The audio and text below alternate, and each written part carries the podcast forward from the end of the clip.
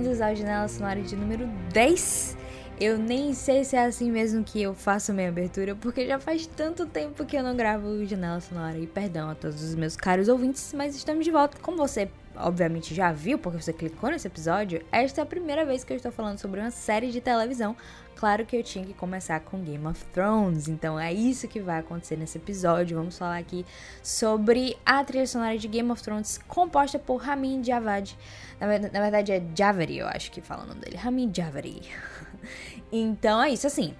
A trilha de Game of Thrones é, na verdade, gigantesca e eu pensei em fazer divisões, né? Ir por partes. Então a gente vai ter mais episódios de Game of Thrones aqui, claro.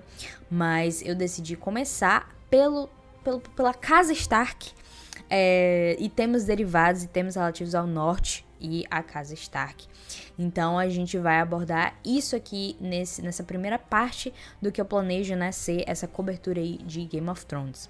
Antes da gente começar, eu só realmente gostaria de deixar aqui meu pedido de desculpas para aqueles que é, acompanham o Nacional. Eu sei que eu, eu, tenho muito poucos episódios ainda, a gente só soltou nove episódios, mas é, algumas pessoas são muito, são muito bacanas comigo, mandam mensagens, perguntam, fazem suge sugestões, então eu agradeço a todas essas pessoas é, que não só entraram em contato comigo, mas também, né, dão feedback e aí estão aguardando novos episódios de Janela Sonora. É, tá, tá sendo um período muito difícil para todo mundo, né?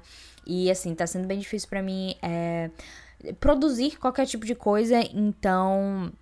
Espero que vocês entendam aí esse, esse ato. E, e também quero deixar aqui, claro, que, tipo, se. Eu, eu não eu não planejo. Assim, não tem como eu prometer que o Janela vai ser mensal, vai voltar a ser mensal e eu vou manter um ritmo bom, porque as coisas ainda estão acontecendo, a pandemia ainda tá rolando, tudo ainda tá meio incerto e eu continuo com a energia muito baixa. Mas a gente vai aos poucos, a gente vai caminhando, vai caminhando aos poucos e, e né, vocês vão mandando energias positivas para mim e vai dar tudo certo. Então vamos lá, né? Vamos entrar já aqui no assunto. Eu, eu pretendo ir direto ao ponto aqui, porque tem muita coisa pra gente é, cobrir, mesmo, mesmo dividindo, focando só em alguns aspectos, ainda existe muita coisa para se falar, né? A trilha sonora de Game of Thrones é, é, é, é, comparável, eu diria, à trilha sonora de O Senhor dos Anéis a nível de é, leitmotifs, né? Que são os motivos, que são temas compostos e construídos ao redor da narrativa, né? Temas que se associam a personagens, a situações, a, no caso de Game of Thrones, a casas, né?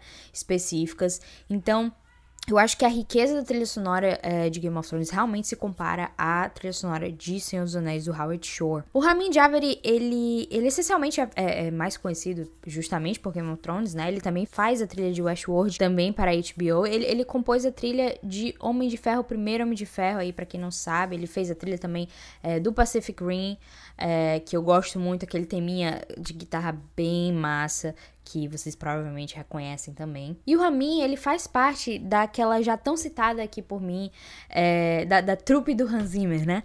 Que, que o, o Ramin, ele, ele foi, ele começou justamente como aprendiz do Hans Zimmer, e aí é, ele, ele inclusive participou, é, trabalhou assim na, na na, na, trilha de piratas, né? Como os, as, aquelas, aquelas várias pessoas que a gente já falou aqui também que já trabalhou é, na trilha de piratas, Batman, etc. Então é um fato que, que o, o, a trupe do Hans Zimmer é bastante favorecida aqui é, no Janela Sonora. Mas o Ramin, ele, ele, ao contrário de algumas das pessoas que fazem parte dessa trupe, eu diria que o Ramin, ele, ele é o que mais se destacou com um som próprio, justamente porque eu acho que Game of Thrones, ele é muito distinto é, é, do, do, que a gente tem sido acostumado é, na, na, mídia, né, na cultura pop. E até mesmo a proposta da trilha sonora de Game of Thrones era não necessariamente se até ao gênero de fantasia, e sim é, criar algo que poderia ser justamente único, né? Algo que é inacreditável é que o Rami ele só ele só venceu dois M's. Por oito temporadas ele só venceu dois M's e só foi na sétima e na oitava temporadas. O que eu fiquei tipo, meu Deus, eu não acredito como que isso é possível. Assim, o que realmente se manteve consistente em Game of Thrones foi a trilha sonora. A trilha sonora em nenhum momento falhou. Então, parabéns aí pro Rami por ter conseguido isso mesmo quando a, a série começou né, a degringolar. Uh, mas, cara, eu acho que a sexta temporada merecia justamente por Light of the Seven, né? A gente tem que destacar isso. E sendo bem sincera, todas as temporadas. todas as temporadas, mas eu acho que a, a sexta ele merecia também, né? É muito interessante que aqui nessa trilha, todos os temas que o Ramin criou, ele não descartou. Ele sempre desenvolveu, evoluiu, usou de alguma forma, porque ele fez muito bem essa associação de temas a personagens, a situações e a casas, né? O uso desses leitmotifs. Esse leitmotiv ele consiste nesse pedaço de música que é associado a um personagem ou a uma situação ou algo que vai ser recorrente em uma produção. No caso, se originou justamente com, com Wagner, né, o compositor das óperas lá, que foi justamente de onde o Howard Shore tirou a inspiração para criar toda a trilha sonora de Senhor dos Anéis. E aqui o Ramin faz dessa mesma forma. Então, desde a primeira temporada, ele tem criado eh, esses leitmotivs associados justamente a, a toda, todo pedaço de situação ou, ou personagem recorrente na série. E até mesmo, por exemplo, personagens que, que quando começam a história, ele, eles não se encaixam ainda em nenhuma situação, eles começam sem tema, né? Ao longo da, da, da narrativa, eles eles vão tendo temas ou então eles vão sendo incorporados a temas já existentes. Então, o Rami ele fez isso muito bem. Quando a gente compara, com, por exemplo, se a gente escuta todo o álbum da primeira temporada e a gente vai depois lá pro álbum da última temporada, existem elementos que ainda estão lá. E não é porque ele usou de qualquer forma, é porque ele realmente encaixou é, de uma forma que, que, que, faz sentido, que é, que é isso. Trazendo um exemplo até, que nem tem muito a ver com o que a gente vai falar aqui é, hoje, mas é um exemplo que eu acho interessante. Que eu lembro que eu fiquei bem impactada quando eu ouvi isso, porque, tipo, eu lembrei, caramba, ele usou esse tema só lá naquele momento, depois trouxe de novo. O tema em questão é o que ele usa na primeira temporada, é, que, que eu posso classificar como tema real, né? O tema do rei que é quando o próprio rei Robert está chegando lá, a comitiva, né, chegando a, a Winterfell, né? Então a gente escuta isso.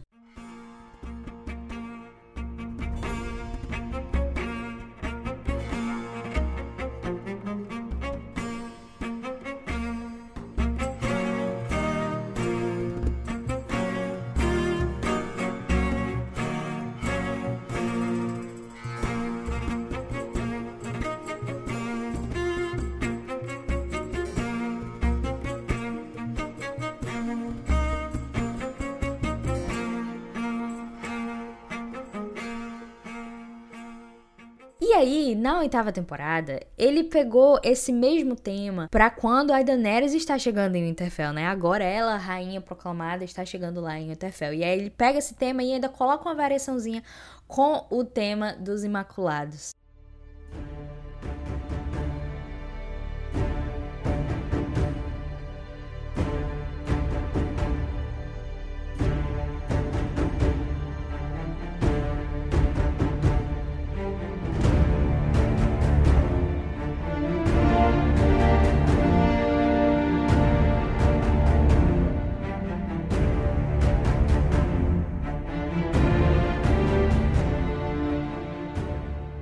Tô me adiantando aqui, tô colocando coisa que eu nem apresentei ainda, mas é só para vocês ouvirem como ele, ele é genial nesse sentido. Ele nunca deixa algo de lado, nunca descarta algo. Mas ok, né? Já falei até demais. Vamos, vamos, vamos pro foco desse episódio, que vai ser a casa Stark, né?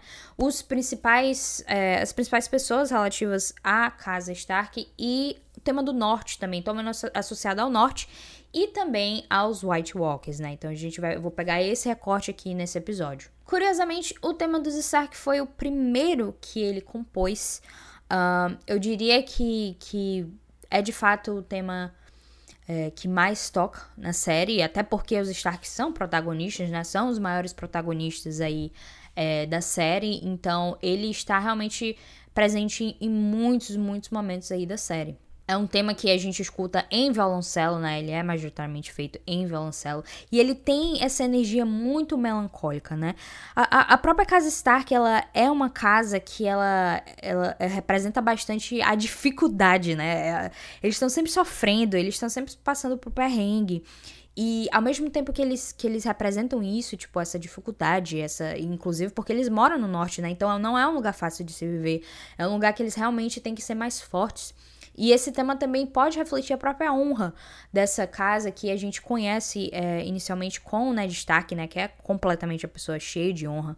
Então, esse tema é, Stark reflete muito isso. É, é uma melancolia que reflete a força, mas também o quanto eles sofrem, principalmente eu diria, o quanto eles sofrem, mas ainda assim eles são a família, né? Eu acho que isso representa bastante. Até a forma que o tema Stark é usado ao longo das temporadas reflete bastante o fato de que quando eles estão sozinhos, né, eles são mais fracos, quando eles estão juntos, eles são mais fortes, né? Representando justamente a alegoria lá dos lobos.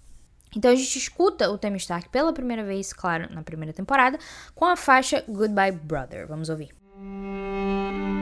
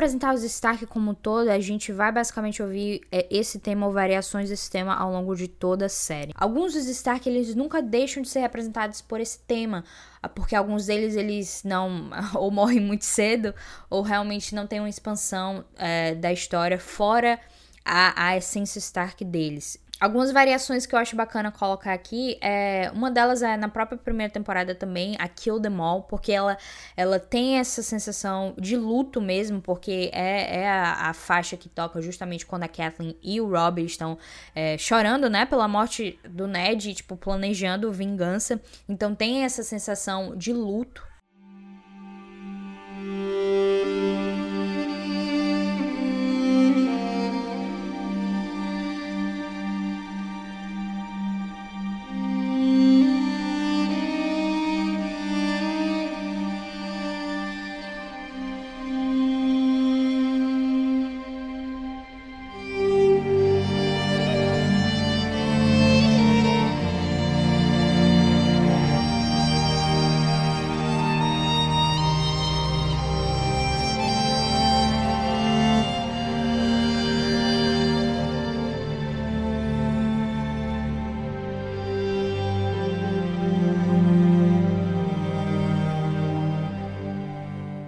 geralmente nessa parte é, do fim, né, que costuma acontecer as variações, dependendo do que estiver acontecendo. Aqui ela é um, é um, é tipo um choro mesmo, né? Geralmente essa parte que entra o violino que fica, é, fica realmente relativa ao que estiver acontecendo. E aqui nessa faixa que eu demoro justamente a parte de luto.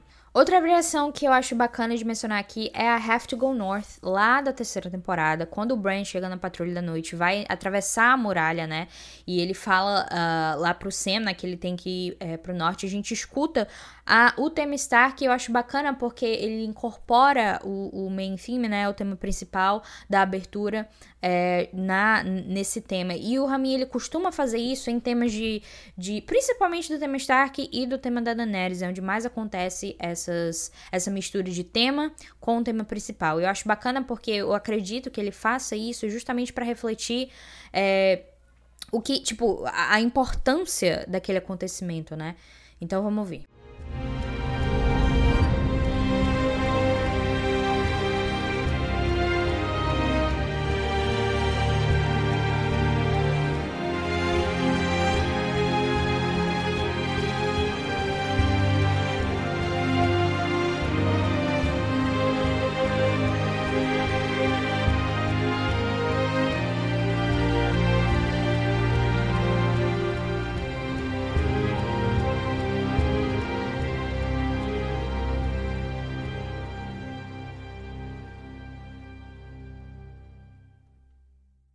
Por fim, eu queria trazer aqui uma variação talvez a mais é, a mais triste de todas, que é a do Hold the Door, né? Da cena em que o Bram descobre que foi ele que causou é, todo o lance do Holder, né? Dele falar Holder o tempo todo. Então, nesse, nesse momento que ele tem essa, esse entendimento, né? A gente vê isso em tela, é, a gente escuta isso.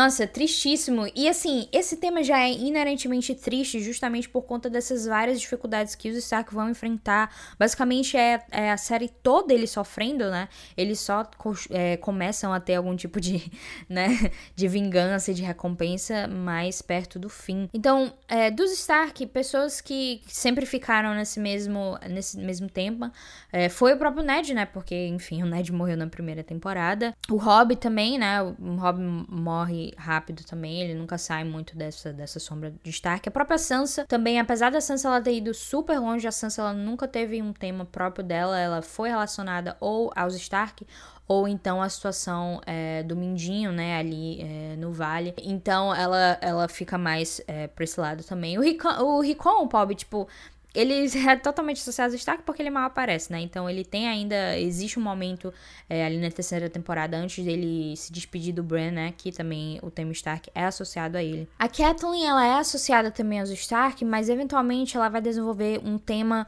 é, que a gente pode classificar do tema da honra, porque ele, esse tema sai da Catelyn é, com a Brienne, depois é, segue a Brienne e vai representar essa, essa relação né, de honra é, com a própria Brienne. Então, a gente é, é considerado. Esse tema é considerado um tema da honra. Eu não diria. Não sei se eu concordaria exatamente com essa definição, mas é um tema que segue, que vai da Kathleen pra Brienne. E, e tematicamente falando, eu acho bem similar à ideia é, passada pelo tema dos Stark, é como se fosse uma progressão, saindo ali dos Stark, indo para Catelyn, depois para Brienne e assim por diante. No caso da Brienne em relação ao Jaime, enfim, vamos ouvir um pouquinho aí desse tema da honra.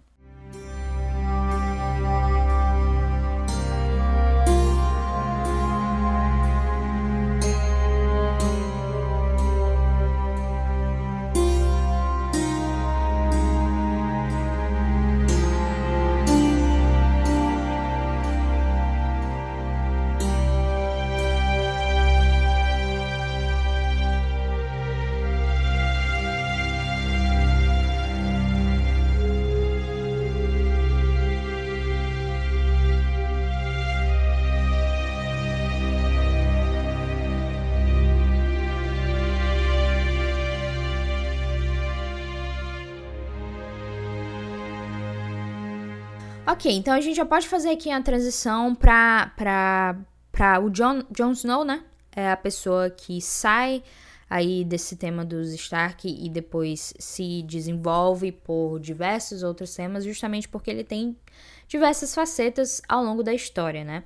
Quando a gente conhece ele, ele está saindo para a patrulha da noite lá, então a gente vai é, conhecer ali o tema, o, assim, o tema pode ser classificado como o tema da Patrulha da Noite, mas eu prefiro me referir a ele como o tema do Norte. O Norte é, sendo o Norte depois da muralha, né? É, da muralha em diante. A gente escuta indícios dele ali quando a gente vê a, a própria muralha, né? Mas é, ele aparece fazendo parte do tema do John quando ele vai, quando ele vai fugir ali da patrulha da noite, porque ele recebe a notícia, né, que o pai dele morreu.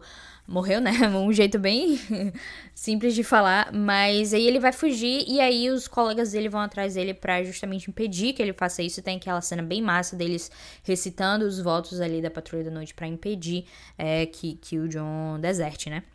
Então, esse tema ele é composto justamente desse início. O início representa esse norte. Então, vamos ouvir aqui o tema do que eu classifico como sendo o norte, né? O norte além da muralha.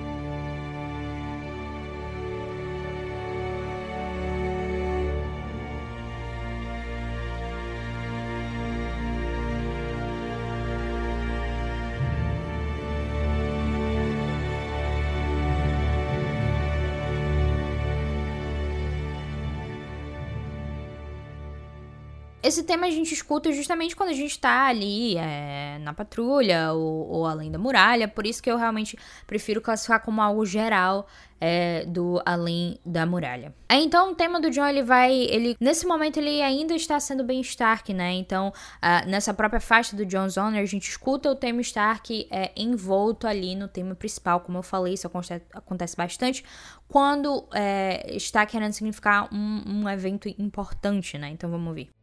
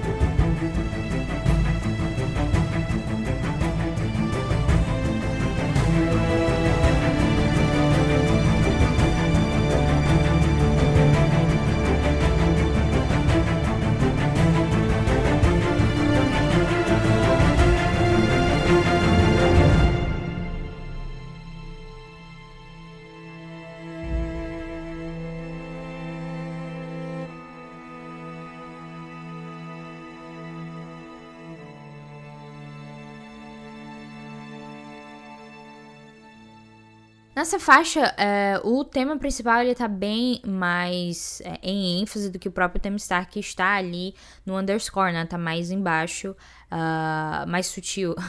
começou, começou o sutil. Eu acho que é mais pelo peso da cena, porque nessa cena o John ele tá correndo. É, correndo não, ele tá tipo indo rápido no cavalo e tal. Acho que dá um, um peso, um ritmo bem bacana pra cena. Então acaba sendo uma coisa mais técnica. Com o tempo, com a história acontecendo, a gente sabe que o John, ele vai ali para além da muralha, ele se infiltra nos selvagens e é quando ele conhece, né, a maravilhosa Ygritte. E aí ele vai desenvolver seu love theme, né, seu tema de amor aí com a Ygritte. Ai, meu Deus, bons tempos ainda nessa época, terceira temporada.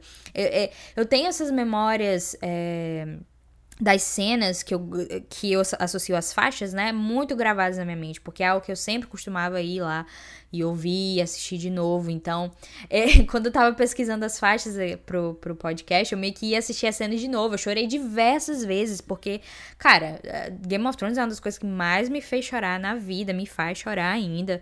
É, e a trilha é muito responsável por isso, então foi realmente uma experiência aqui. E eu ainda vou chorar muito mais nesses outros capítulos do podcast. Mas ok, é, o, o, o, tema dos dois, né, do John e da Ygritte, é, claro, a faixa You Know Nothing.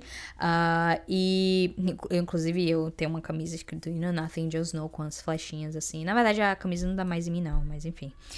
Curiosidades. Esse tema, ele tem uma progressão similar ao tema do norte, né? A gente pode dizer que é justamente um desenvolvimento disso. Eles se conheceram além da muralha, então basicamente existe um vínculo é, dos dois além disso. E aí é um tema romântico, como a gente pode esperar justamente que um tema romântico seja, né? Vamos ver.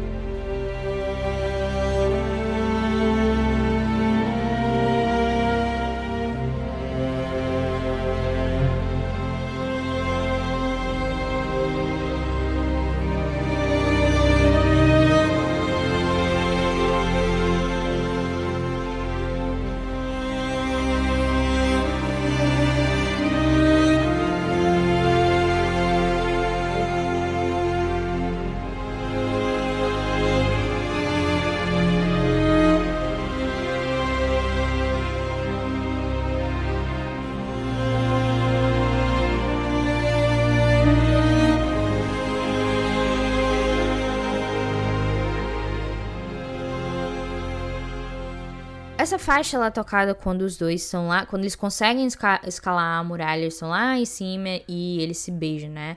Ai, lindíssima essa cena. E assim, o que eu acho bacana dessa faixa é que, ao mesmo tempo, é algo que você associa sim a sendo, a sendo um love theme, a sendo um tema romântico, mas ainda assim existe aquela melancolia inerente aos Stark. E, e na verdade, a melancolia inerente ao próprio tema de amor que essa série costuma ter.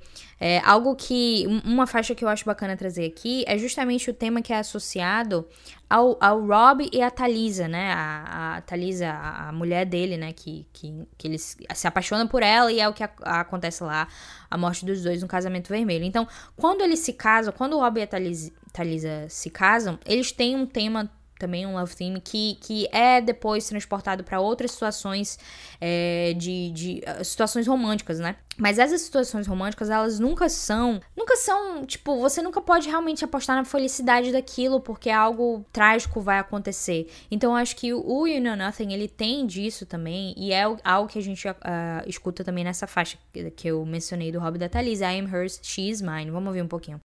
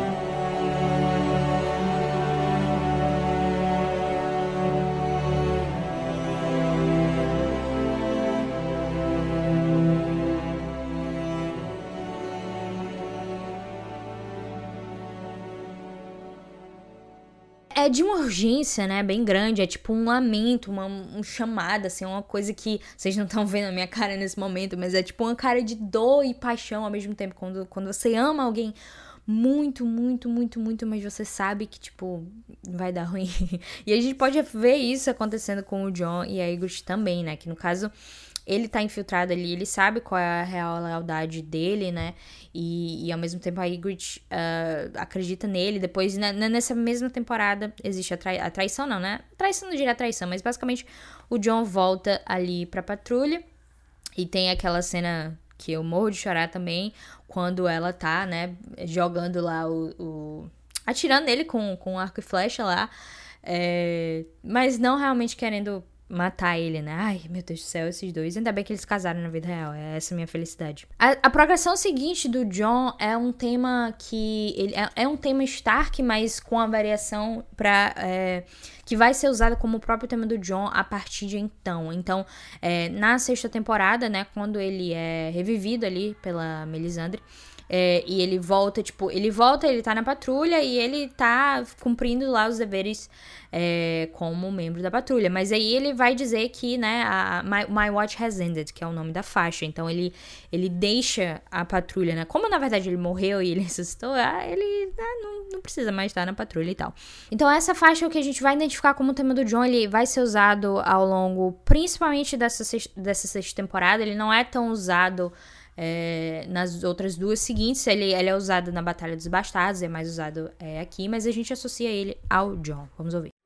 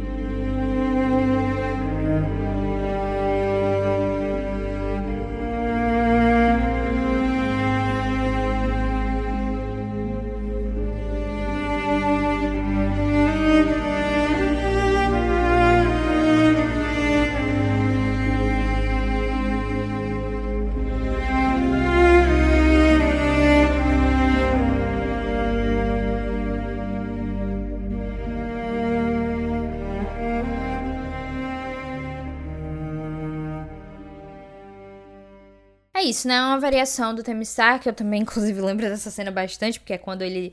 É, depois que ele volta à vida, ele vai lá executa, é, é, executa né? enforca as pessoas que fizeram parte desse motim. E aí ele vai saindo e diz, né, que a vigília dele. É a vigília, a patrulha? A vigília dele acabou. Enfim, ele diz isso e vai saindo. E aí eu, aí eu lembro de eu pensar: ah, finalmente, agora o John vai fazer as coisas e tal. Vai... Enfim, né? Porque. Porque nos livros a gente. A gente não teve nada disso ainda. Eu fiquei bem animada à época, né? Não sabia o que vinha pela frente. Decepção que vinha pela frente depois. Uh. Ainda na sexta temporada, a sexta temporada é basicamente onde o, o, o John brilha é, em termos musicais, em termos de história também, né? Obviamente.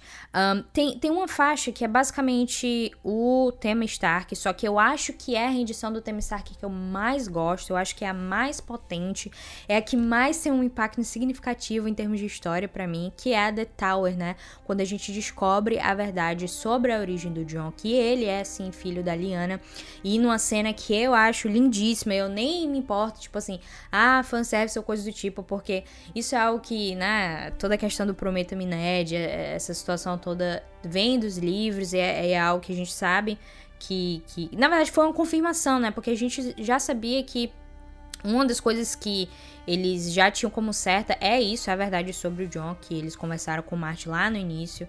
Então, a gente sabe que isso é um fato, né? E é algo que, que eu particularmente esperava bastante. Então essa cena para mim foi perfeita. Então a gente tem esse flashback do Ned encontrando a Liana lá, é, morrendo, né, depois de dar a luz ao John. E o jeito que eles fazem isso é justamente uma, é, é um suspense, né? Uma progressão da música que vai é, ocasionando suspense de quando a gente vê aquele bebê e tem aquela transição que eu acho maravilhosa dos olhos do bebê para os olhos do John, acontece justamente a subida do tema Stark grandiosamente.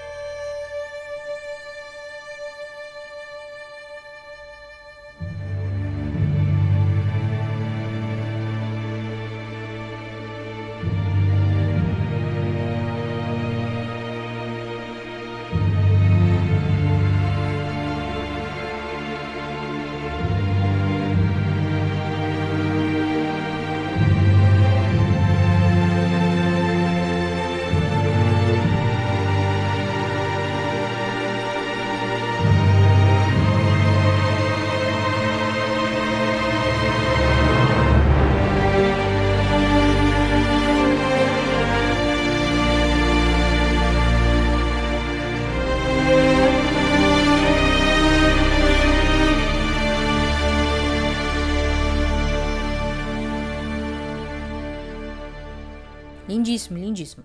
Por fim, eu queria trazer aqui uma faixa que pode ser classificada como um love theme, mas eu acho que a, existe uma profundidade maior é, em relação a ela, que é a Truth, né? Da, da sétima temporada, que pode ser classificado como love theme para o John e para a Daenerys. Mas eu acho que tem uma profundidade um pouco maior nisso, porque, assim, o jeito que o Ramin descreve é justamente de ser uh, uma, um, um, primariamente um love theme, mas existe a verdade do título, é justamente a verdade que a gente descobre da origem é, é, do John, né, que a gente vê na sétima temporada a cena do casamento uh, da Lyanna com o Rhaegar Targaryen, né? E eu lembro bastante disso porque esse, tema começou a ser colocado bem, bem sutilmente desde o início da sétima temporada. E eu lembro de, assim, eu já tenho, tipo, todos os temas é, na mente, né? E aí eu escutei esse novo tema e fiquei extremamente encucada. E aí eu, eu disse de imediato, esse é o tema Stark Targaryen. Tenho certeza disso, tenho certeza disso. E eu tava colocando uma forma Stark Targaryen justamente porque eu, eu tinha essa, essa impressão de que a gente ia ter um pouco mais sobre a Liana e o, e o Rhaegar, né? A gente acabou tendo, inclusive.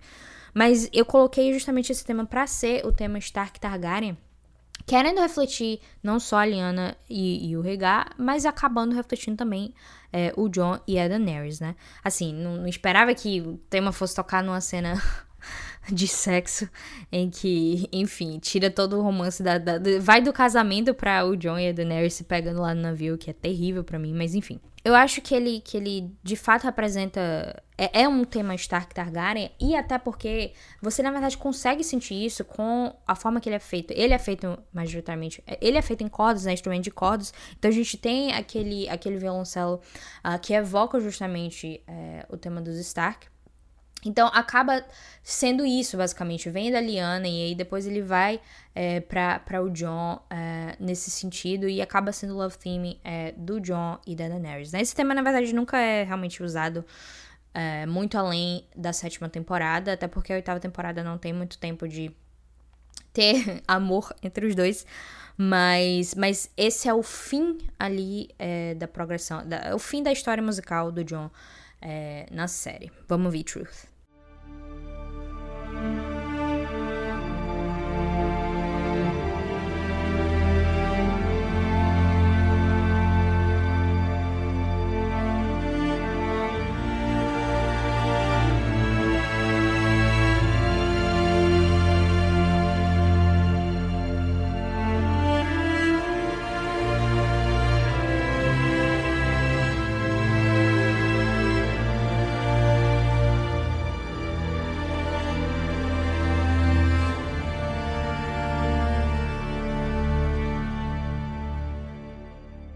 próximo personagem que a gente tem aqui, derivado da casa Stark, é Arya. Arya, que inclusive eu acho que é, se não o personagem favorito do Ramin, é um dos personagens favoritos de Ramin. Assim, ela tem um tema, inclusive, próprio dela, desde a primeira temporada e foi sendo é, atualizado e misturado com outros elementos, e até o fim da, da série ele gosta muito de usar os temas dela. Ele, ele na verdade, eu acho que é isso. A área é a favorita dele. O instrumento que o Ramin escolheu para dar essa identidade sonora para a área é o Hammer Dulcimer. Só para vocês identificarem melhor o que é esse, esse som do Hammer Dulcimer, eu vou colocar aqui o trecho do Ramin tocando isso ao vivo. Eu, inclusive, vou deixar linkado aqui é, para se você quiser, inclusive, ver, né, o instrumento. Mas deixa eu colocar aqui só para vocês realmente escutarem esse instrumento destacado.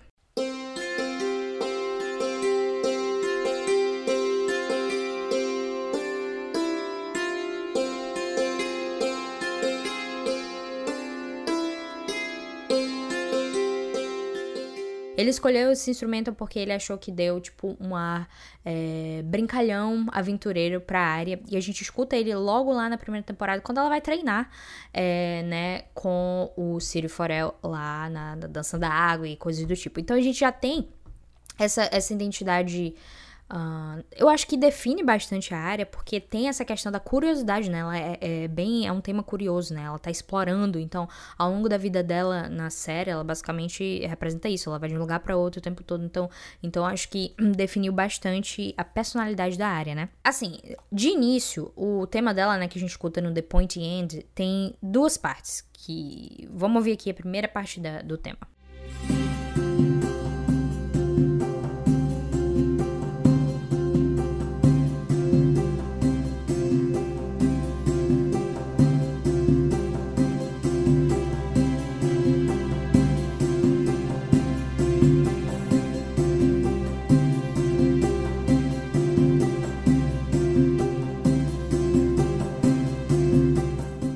E aí, essa, esse, esse mesmo ritmo vai continuar, só que é adicionado um teminha por baixo, que é interessante porque a gente vai ouvir isso outras vezes é, no tema dela, e é bem interessante porque, tipo, em alguns momentos está indo pra uma progressão em maior, depois vai pra menor, vai, tipo, vai pra uma parte mais. É, alegre, depois vai para uma parte mais sombria. Então, meio que, que eu acho interessante porque representa essa dualidade do que a jornada da área vai ser, né? Apesar dela não saber disso ainda, é algo que a gente vai descobrindo ao longo do tempo. Então, isso vai ficando por baixo quando esse tema aventureiro é mais, mais, mais, mais, mais simples, não, mais assim, mais alegre, que representa a área, isso por baixo vai meio que apresentando: opa, será que isso é seguro? Isso aqui, não sei. É, é, é, é, é um tema de curiosidade e ao mesmo tempo de. de é, suspeita por baixo, né?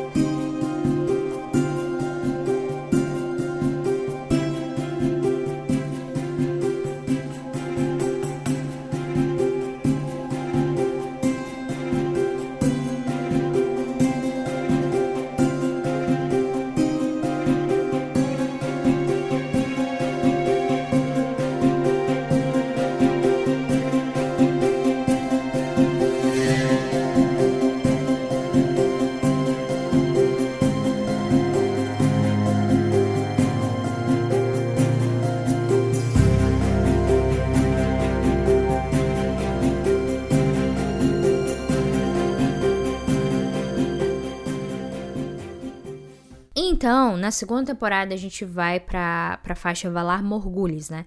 Que, assim, ela é associada ao Jake Hagar, né? Uh, que vai ser a pessoa que vai é, depois treinar ela lá na casa do preto e branco. E a gente logo associa ao som é, do que seria Essos, né? Porque a gente já conhece é, o tema da Daenerys e o tema dos Dothraki, que a gente vai ainda abordar isso em outro episódio. Mas é um som é, que, que você já, tipo, tem essa mesma atmosfera de ser de Essos, justamente porque você já ouviu algo em relação a Daenerys. Então, eu não tenho certeza qual é o instrumento, se é um Duduk ou algo similar a isso, se é tipo um, é, um Duduk na instrumento de sopro ou essa de corda, não tenho certeza uh, o que é, mas, mas eu acho que, que remete justamente ao som de Essos. E a gente escuta essa, essa, esse tema é, e por baixo a gente tem a mesma ideia de tipo incerteza, a incerteza de quem é o Jake, né? Então vamos ouvir.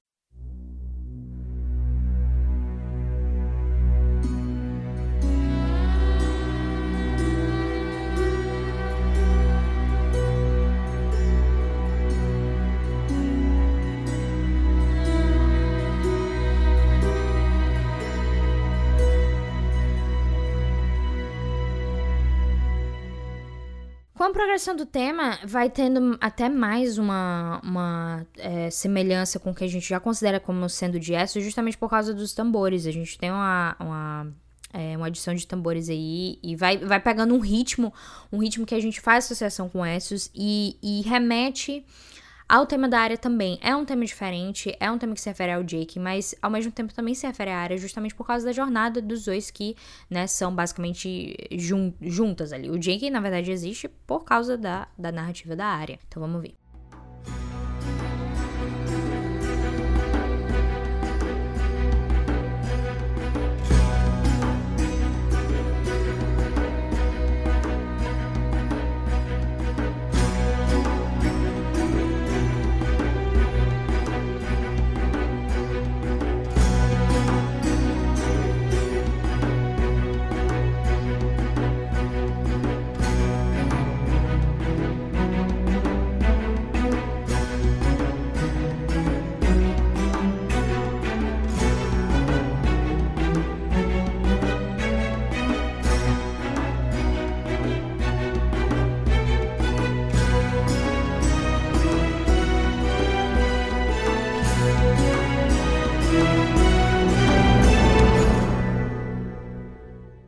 Novamente, é uma faixa bem associada a Essos, justamente porque o próprio Valar Morgulhos, né, o dizer Valar Morgulhos é algo muito, um ditado comum em Essos, uh, significando todos os homens devem morrer, é algo que o Jake ensina pra área, então a gente pode se referir a esse tema justamente como ensinamento uh, do Jake pra área, né. A gente tem, antes do tema final da área, antes da evolução final da área, a gente tem a gente conhece a Casa do Preto e Branco lá em Bravos e a gente conhece o tema da Casa do Preto e Branco, que eu acho que é, é, é totalmente essa incerteza, essa incerteza que tava no underscore ali do, do, do Point End do Valar Morgulhos, ela, ela se expande aqui na Casa do Preto e Branco, porque é, é uma faixa completamente suspeita, você, assim, não sabe Não sabe, isso não é tipo assim, você tem certeza que isso aqui não é confiável, mas ao mesmo tempo você tá sendo seduzido a entrar nesse lugar, que é basicamente o que acontece com a área, né? Então vamos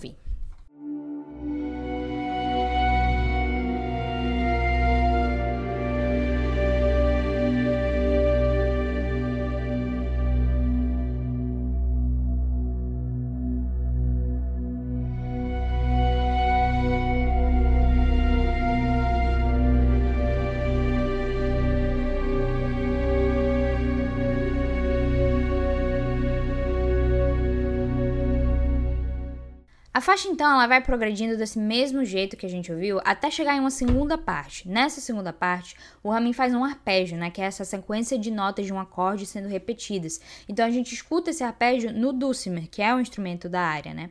E enquanto isso, aparece também o tema do Valar Morgulhos, né? O tema do Valar Morgulhos, que é a época que a Arya estava sendo treinada pelo Jake lá na segunda temporada.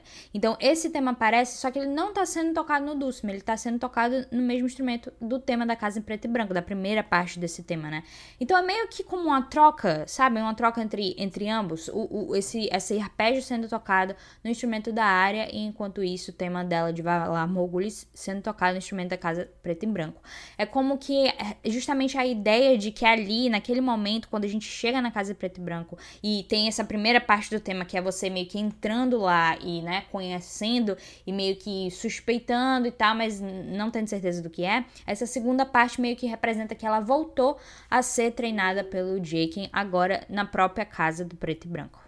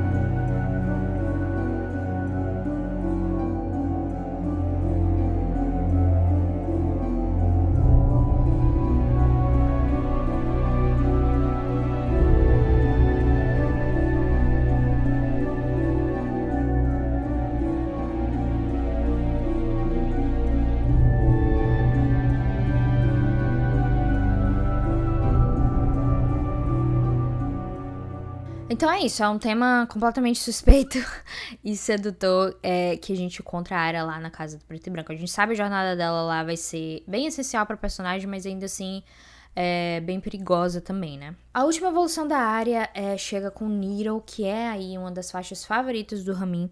É, é, é, basicamente o que acontece quando a área chega no final de sua jornada ali na Casa Preto e Branco decide voltar para Westeros já sabendo quem ela é de verdade, né? Quando ela chega o ponto ali final da sua evolução.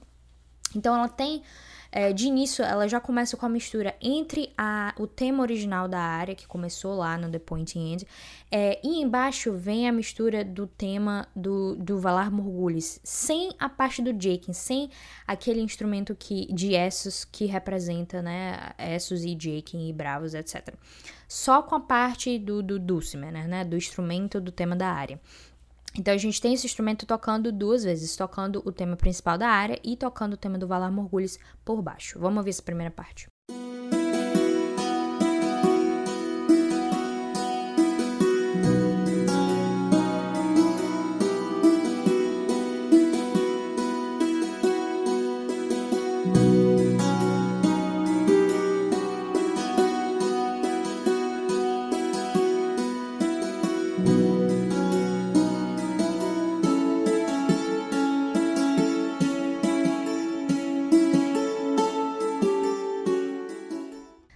Segunda parte de Nero, o Ramin ele traz aquele arpégio lá da, do, da segunda parte do tema da Casa de Preto e Branco e ele coloca como uma aura ao redor do tema da área que está tocando. Vamos ouvir.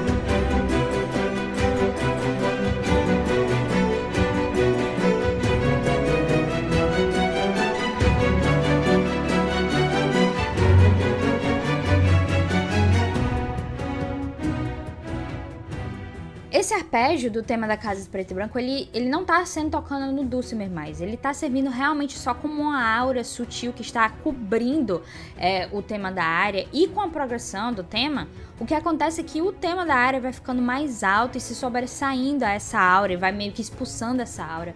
Como se ela tivesse realmente se tornando quem ela é, né? Na verdade, ela tá ali fazendo uma decisão. Quem ela é é Arya Stark de Winterfell e ela está voltando para casa.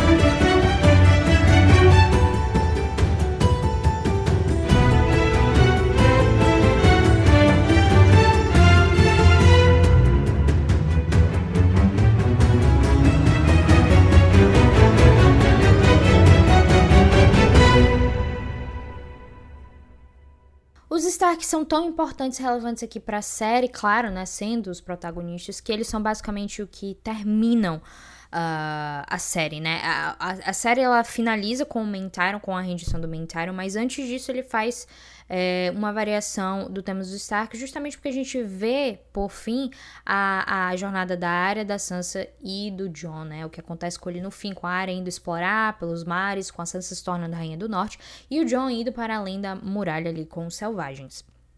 O que acontece é que nessa faixa, né, chamada, nessa faixa final chamada The Last of the Starks, é, ele faz uma variação que eu particularmente não gosto muito, porque eu tenho um sério problema quando, quando acontece isso de, tipo, mudar para notas maiores e dar uma, uma sensação de felicidade em algo que é inerentemente é, triste, né? Então a gente já falou, o Temos que é melancólico, ele representa essa tristeza, só que o que ele faz na, na, nessa parte inicial do tema Uh, é, é, é, trazer uma pseudo-felicidade meio que pra falar que não, tá tudo bem, vai ficar tudo bem. Eu particularmente não gosto do som disso porque eu acho que é errado. Eu já tô tão acostumado com o som dos Stark ser algo mais melancólico que eu acho um pouquinho estranho quando isso acontece. Vamos ver.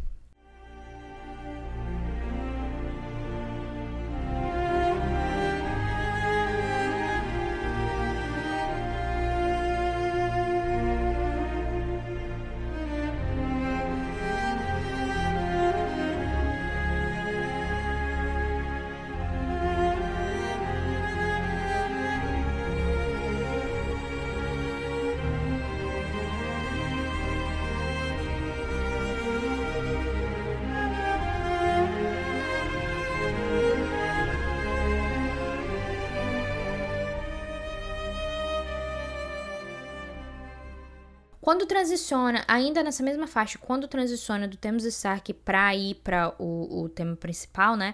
É interessante porque o Rami realmente gosta tanto do, do tema da área de Niro que quando ele faz uma variação é, pra, pra, pra, evocar o tema dela, né? Tá indo no tema principal e aí evoca o tema dela e evoca também é, o violoncelo do tema dos Stark, né? É, eu acho bem bacana. É, essa parte especificamente eu acho assim bem bacana. Vamos ouvir.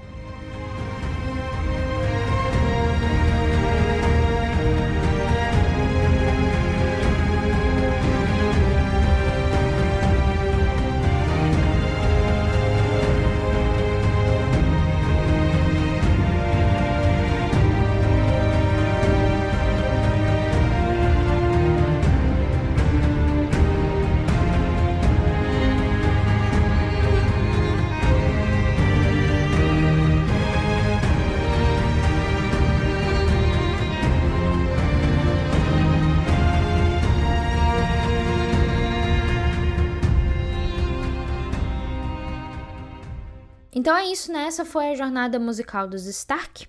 É, para finalizar esse episódio, a gente vai fazer uma viagem para além da muralha, porque ainda tem duas coisinhas, uh, dois, dois elementos que eu queria trazer aqui para representar justamente o além da muralha, lá longe, né? Vou trazer brevemente aqui o tema do Corvo de Três Olhos. É, o Bran, ele não tem um tema muito específico para ele, é o tema do Stark, dos Stark é o que realmente envolve ele, e a gente conhece o Corvo de Três Olhos, né, que eventualmente é o que o Bran se torna, então a gente pode classificar que o Bran é um Stark e um e, e, o tema do Corvo de Três Olhos também. Mas esse tema, ele não é muito usado na série. Ele é apresentado, mas ele não é tão usado assim. Mas ainda assim, eu acho que é interessante porque ele evoca justamente é, essa atmosfera que o Além da Muralha evoca. E eu também acho interessante porque eu até... Assim, eles são diferentes, mas eu, eu, eu, eu, eu acabo é, me lembrando da, do próprio tema da Casa Preto e Branco, porque eu acho que tem a ver com misticismo. É, é ainda um tipo de misticismo, né? Então eu acho interessante nesse sentido. Vamos ver.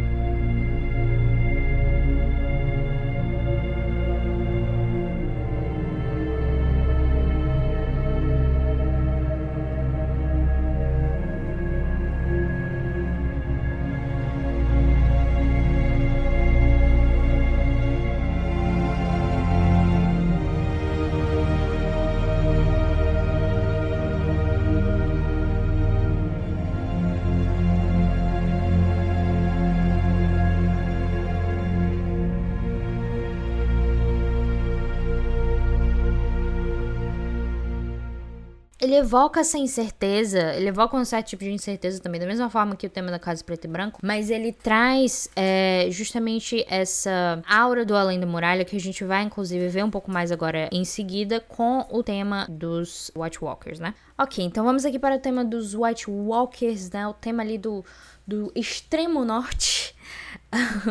é, a gente começa ali na primeira temporada só com uma, uma aura, né?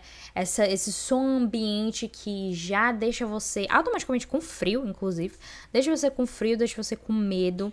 E o, algo interessante que o Ramin usou para fazer isso foi a, uma harmônica de vidro. É um instrumento que tem esse som que, que parece que tá furando você, é, furando seu ouvido, assim. Ele é bem penetrante mesmo, que o que faz todo sentido aqui com o tema, né? Então eu vou colocar aqui um trechinho só de como é essa harmônica de vidro tocando para vocês terem uma ideia.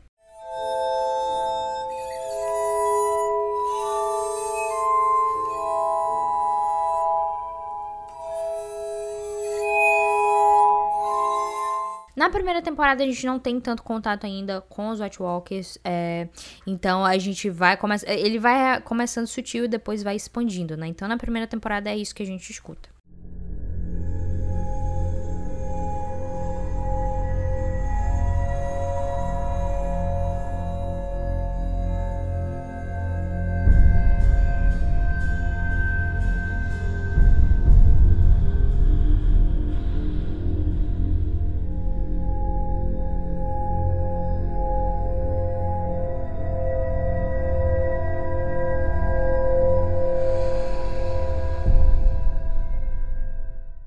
Vai para a segunda temporada, a gente tem aquela cena final, né, em que o Sam ele testemunha um exército de White Walkers é, é, marchando, né, ali logo no início ainda. E aí o que a gente tem é a gente tem uma expansão é, desse tema, mas basicamente ele está fazendo a variação do tema principal de uma forma uh, ah, para representar essa marcha do exército é, dos mortos, né? É uma identidade que ele vai pegar depois para a próxima progressão, uh, para a próxima evolução do tema dos White Walkers, mas por aqui, por enquanto, ele está só trabalhando com essa ameaça dentro do tema principal. Vamos ver.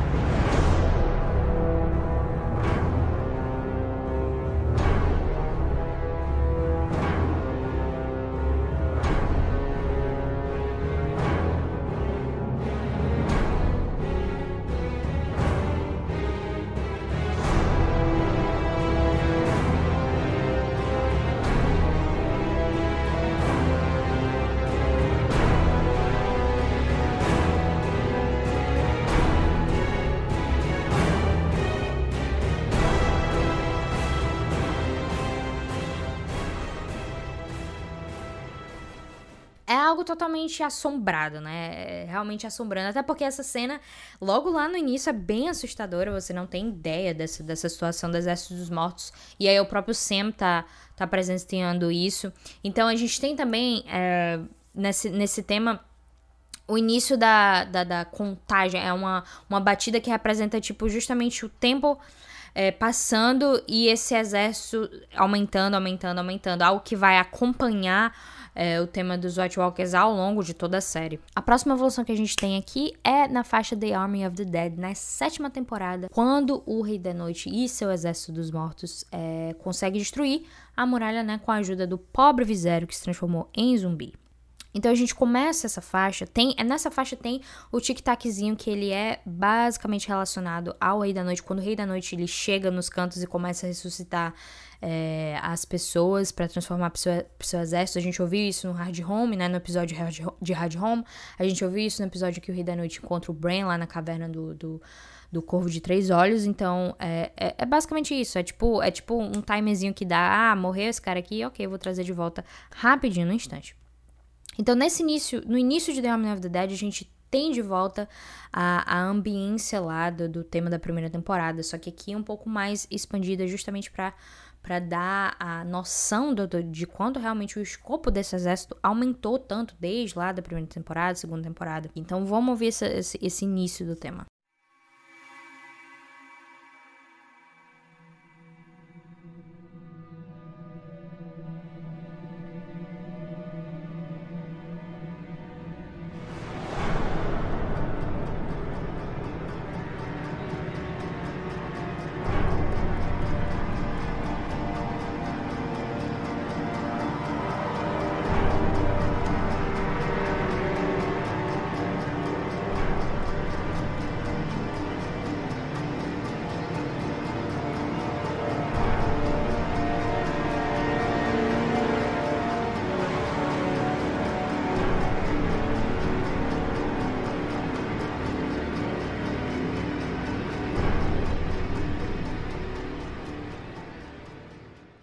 Segunda parte do tema é, é, uma, é uma evolução ali do que a gente ouviu é, na segunda temporada, como eu falei, né? Ele tava brincando ainda com o tema principal. Aqui na sétima temporada ele fez algo próprio para o, é, para o Exército dos Mortos. Então aqui ele vai usando essa guitarra para justamente é, fazer fazer essa, essa, essa marcha, representar a marcha do Exército dos Mortos, uh, com o próprio ritmo ali, que, que ele traz de volta aquele ritmo, uh, aquela batida do ritmo, e agora com a guitarra. É excelente, vamos ver.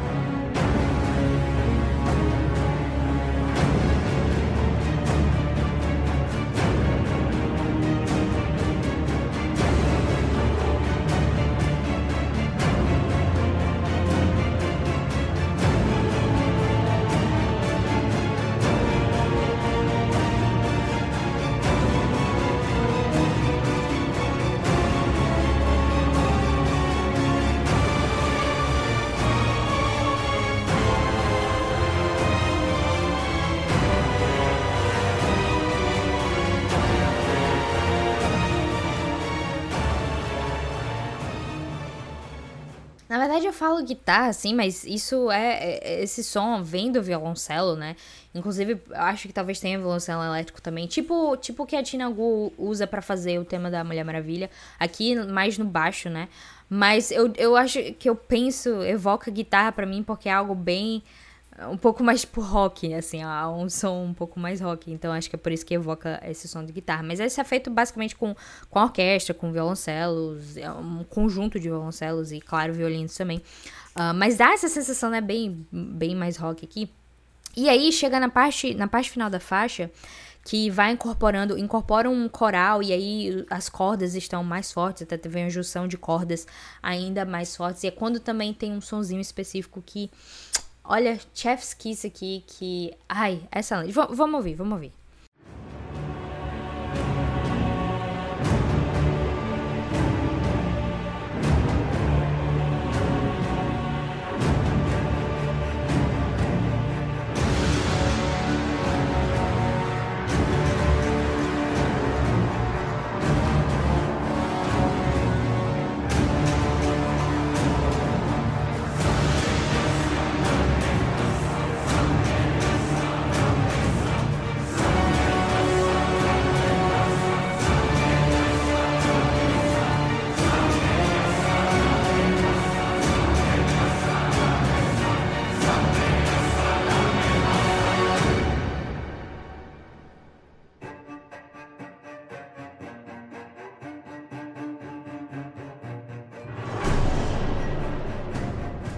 Excelente, excelente, excelente, excelente, excelente, excelente, excelente, excelente. Sensacional.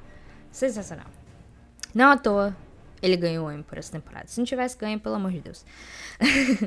por fim, queria finalizar aqui com a última evolução é, do tema dos White Walkers. Na verdade, essa última evolução ela se refere mais realmente ao Rei da Noite, que é justamente o tema The Night King, né?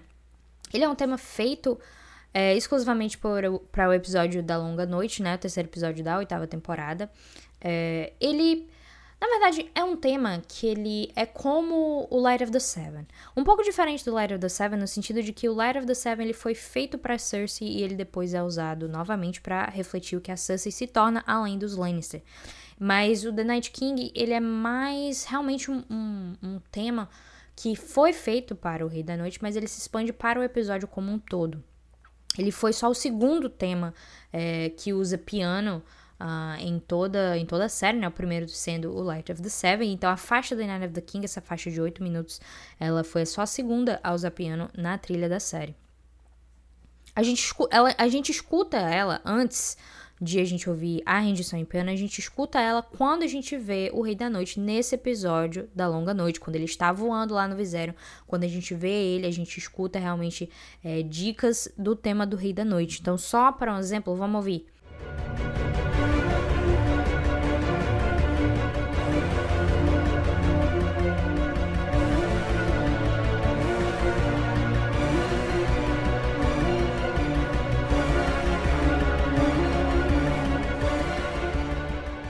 A gente vai escutando essas diquinhas e aí eventualmente o The Night King começa a tocar. Não dá para não dizer que essa faixa não emociona, apesar de que existe toda uma questão com esse episódio porque você está esperando um certo tipo de desenvolvimento, você está esperando, por exemplo, que o Bran ele faça alguma coisa de relevante, não só ficar olhando pro nada, e você espera de fato que o John seja a pessoa a matar o Rei da Noite, né? Porque enfim, é algo que faz sentido.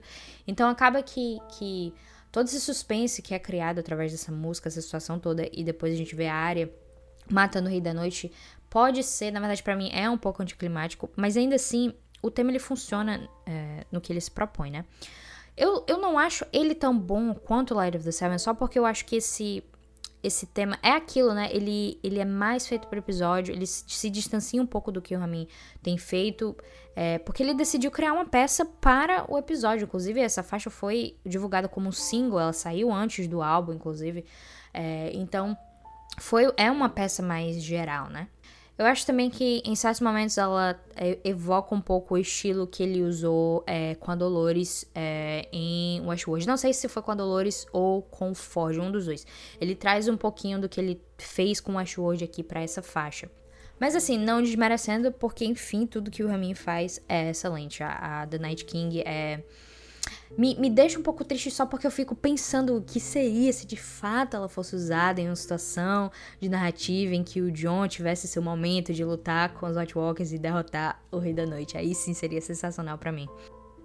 Mas é isso, gente. Nós concluímos aqui é, essa, essa, essa, primeira parte da cobertura da trilha de Game of Thrones. A gente ainda tem é, muito a cobrir, né? A gente ainda tem a, Daenerys, a a casa Targaryen, que é representada pela Daenerys e toda a jornada dela. Temos os Lannister, temos temas secundários de outros personagens, de outras situações que vale muito a pena a gente cobrir aqui. E eu vou trazer aqui em outros é, episódios do Janela Sonora.